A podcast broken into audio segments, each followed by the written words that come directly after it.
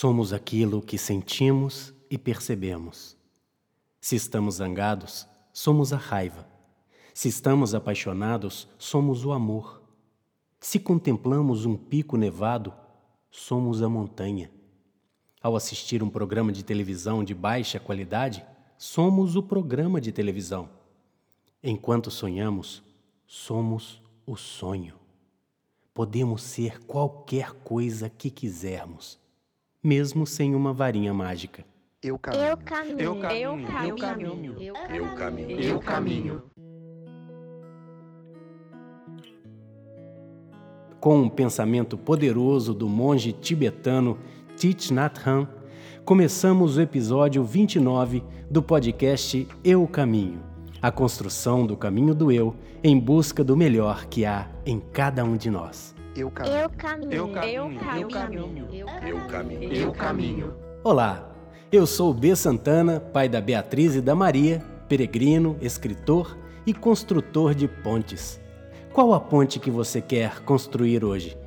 Quem sabe eu posso ajudar? Marque seu encontro online ou presencial pelo WhatsApp mais 351 917104 275. Essa semana pedi no meu Instagram sugestões de temas para os episódios aqui do podcast. Os primeiros que chegaram foram curas, maturidade espiritual e espiritualidade, resiliência e autoestima, atitudes e ética, autoconfiança, motivação e autoestima, formas de desenvolver o autoconhecimento, autoconhecimento, por onde começar, julgamento versus opinião, conexão nos caminhos de Santiago, caminho francês versus caminho português, peso da mochila, bolha nos pés. Já falamos aqui sobre espiritualidade, resiliência, autoestima, atitudes e ética, autoconfiança e motivação. É bom conferir os outros episódios, mas é bom sempre voltarmos nesses temas. Há o que refletir sobre cada um deles. Aos poucos, vamos pontuando um ou outro aspecto de modo mais focado ou sobre outro ponto de vista. Tudo muda, nada perdura. Hoje, especialmente, me deu vontade de falar sobre conexão e não apenas da conexão nos caminhos de Santiago. Proponho dividir o tema conexão em encontro e proximidade. Começamos com o encontro. Na música de Fernando Brant e Milton Nascimento, uma pista. A hora do encontro é também despedida. A plataforma desta estação é a vida. Bonito, né?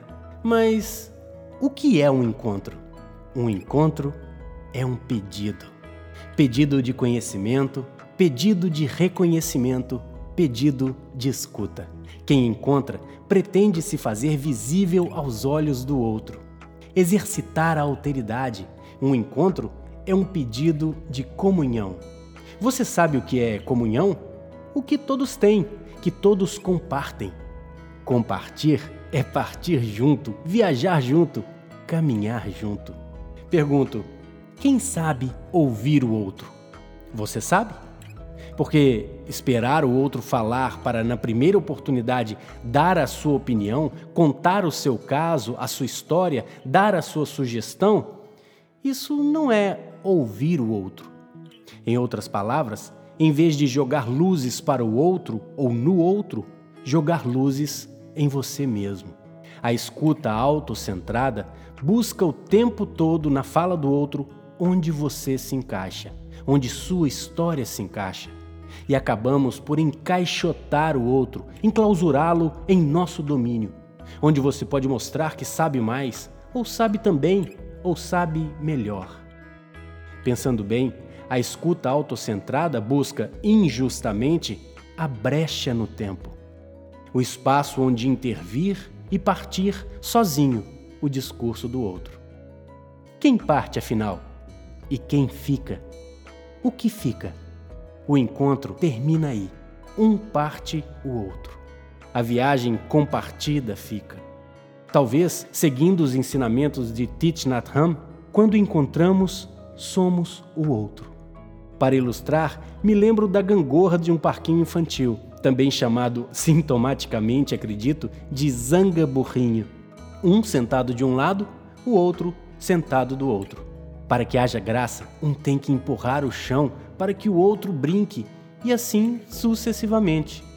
Um depende do outro para que o encontro se dê.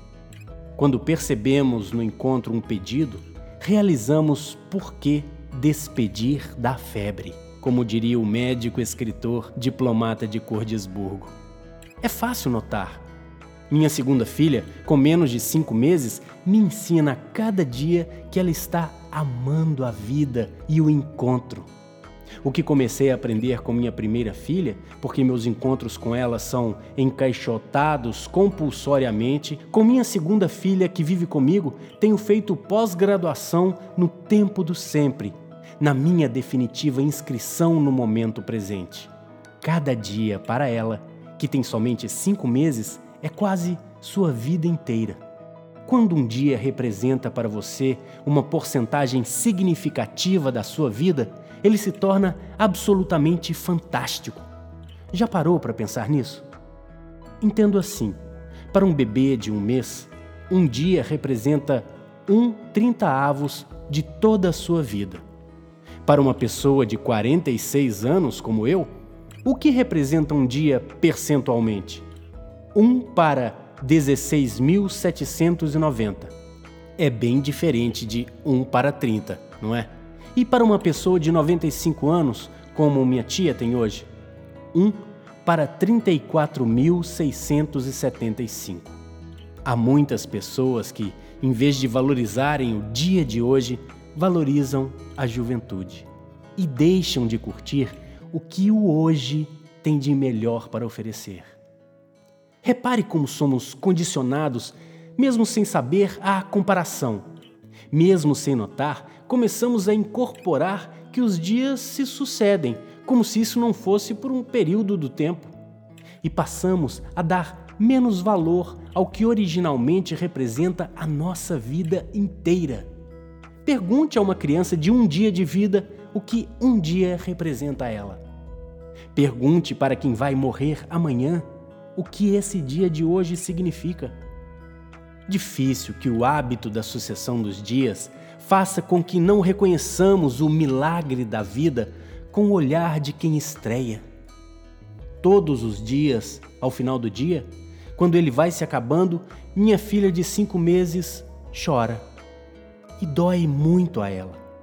Ela não quer que esse milagre termine, que esse dia acabe, que o dia se vá. Sua experiência de amor não quer despedir-se. Quer continuar pedindo colo, atenção, carinho, leite, brincadeiras, risadas, cheiros, toques. Quer continuar no encontro. Você pode achar estranho o que vou dizer, mas imagine se cada pessoa que encontrássemos as tratássemos como o bebê que encontramos.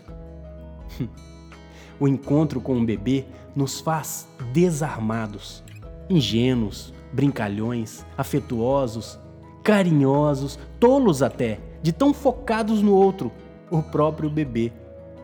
Não dispomos a falar sua língua? Nos dispomos a encontrar o seu nível linguístico e cognitivo para estabelecermos efetivamente aquela conexão. Eis o princípio da empatia amorosa. Quais são as pessoas ao seu redor para quem você ousa se doar dessa maneira para estabelecer uma verdadeira conexão afetiva. Imagine por um momento que os encontros da vida se dão com este entusiasmo. Todos! Bom, entusiasmo, etimologicamente, como você sabe, significa ter Deus dentro. Será que conseguiremos, pós-pandemia, encontrar em nós espaço para este entusiasmo sem julgamento no encontro com outro? O caminho e os encontros entusiasmados valem ser vividos. Se o encontro é um pedido, o que você teria coragem de pedir? Aliás, te pergunto uma coisa: você pede em voz alta? O sonho, para nascer desejo, crescer projeto e se tornar real, deve ser pedido em voz alta. Se fazer verbo para habitar entre nós. O programa está acabando e ainda falta falar sobre a proximidade, que curiosamente nem sempre depende do encontro. Há pais que moram do outro lado do oceano e vão dormir e acordam todos os dias num abraço de sua filha, que vive no outro lado oposto. Mães e filhos da mesma forma. Costumo dizer que o lugar mais perto que existe é dentro. Eu vou contar um segredo. Há um X que marca onde o tesouro do amor está enterrado em cada uma das palavras proximidade e conexão.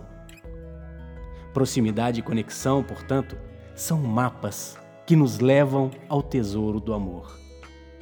Se, ao falar do próximo, falamos do outro, o que é a proximidade? Talvez a alteridade sendo. É tomar consciência do que é igual e diferente. É respeitar a pluralidade de sermos um sendo dois. É a escolha sendo. Eu poderia ter dito exercício da alteridade e exercício da escolha, mas exercício pressupõe esforço. E não quero entender a alteridade sendo com esforço. Não quero entender a escolha sendo com esforço. Está em nós, desatados. Ao me aproximar de você, escolho, acolho, encontro, sirvo. Nos servimos e somos servidos. Banquete-se. Eu caminho. Eu caminho. Eu caminho. Eu caminho. Eu caminho. Eu caminho. Essa é a conexão nos caminhos de Santiago que você pode levar para a sua vida. Como diria Vinícius de Moraes, a vida é a arte do encontro, embora haja tanto desencontro pela vida. Sou grato por ter sido escutado. No próximo episódio, um delicioso presente. Até lá!